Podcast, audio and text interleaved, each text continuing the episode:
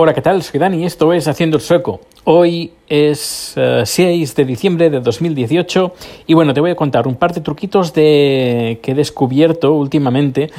Uno para, bueno, sí, para iPhone, para iPhone y para iPad y para dispositivos eh, portátiles de la marca Apple.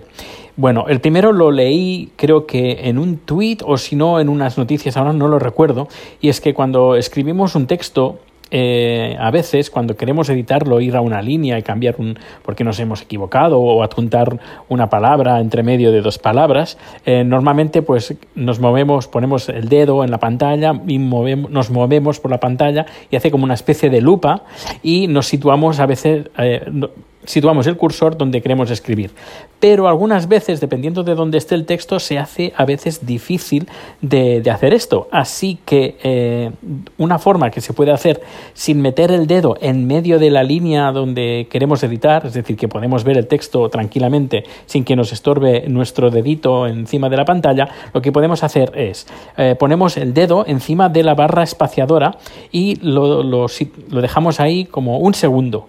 Y sin levantar el dedo, movemos, movemos el dedo hacia arriba, hacia abajo, derecha, izquierda, y verás que el cursor se mueve por la pantalla, se mueve por el texto que hemos escrito sin necesidad de poner el dedo en, encima del texto, que a veces dices, no podían inventar algo porque es que quiero editar entre la L y la I, ¿sabes? Que a veces hay dos Is y quiero borrar una I porque se me ha colado la I y a veces se hace muy difícil porque tienes ahí el dedo metido y no sabes eh, qué, es lo que estás seleccionando. Pues nada, repito, dedo, eh, pulsamos eh, barra espaciadora ponemos el, encima del el dedo encima de la barra espaciadora, esperamos un par de segundos y luego movemos el dedo sin levantarlo.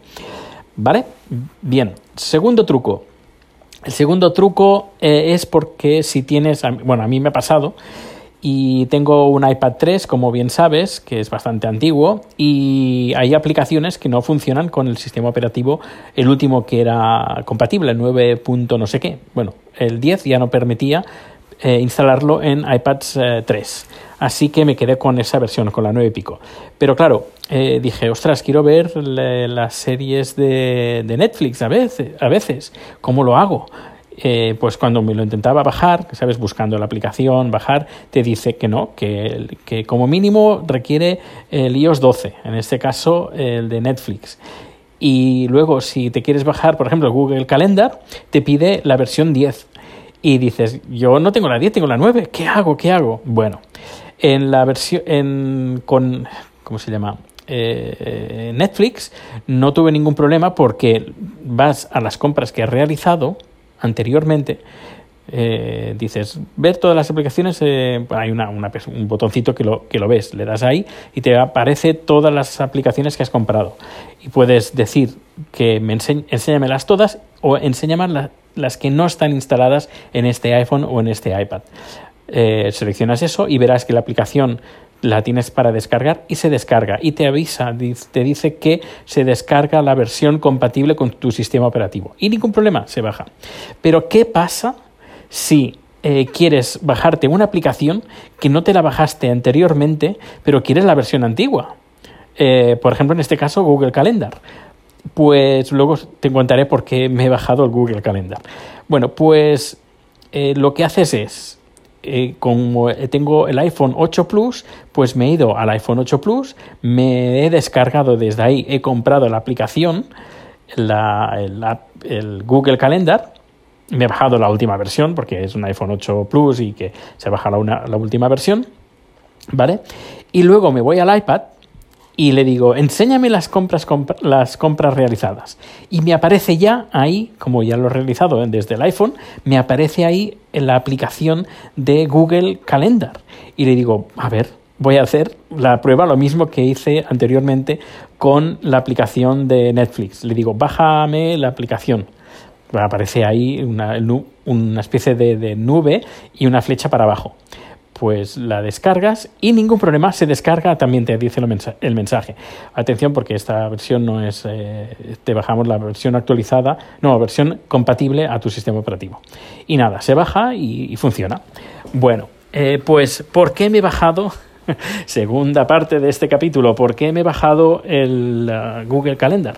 Pues nada, eh, escuchando un podcast que le hicieron una, entrevista, no recuerdo el nombre, le hicieron una entrevista a Joan Boluda y hablaba de un sistema para para organizarte tu vida, que se llama time blocking. Es decir, sería como una especie de to-do list, una lista de, de, de, de, cosas que tienes que hacer, una lista, pero cuando haces una cosa de una lista de las cosas que tienes que hacer, sencillamente pones la lista, puedes poner prioridades si quieres, puedes decir, pues esto me gustaría hacerlo antes de tal día.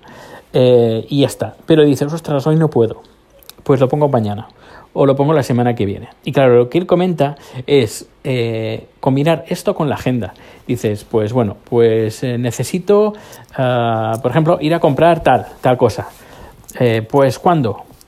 Es decir, no, cuando pueda, no, cuando pueda, no. ¿Cuándo exactamente? Mañana a las 3 de la tarde. Pues te apuntas, mañana a las 3 de la tarde voy a comprar esto. O tengo que hacer este trabajo y tengo que finalizar pues la edición de estos vídeos. Vale, ¿cuándo? y te lo pones en la agenda, te lo marcas en la agenda. Y yo, por ejemplo, yo lo he hecho en la agenda de, de, del trabajo, que en la agenda de, en el trabajo usamos eh, el Outlook, no usamos Google Calendar.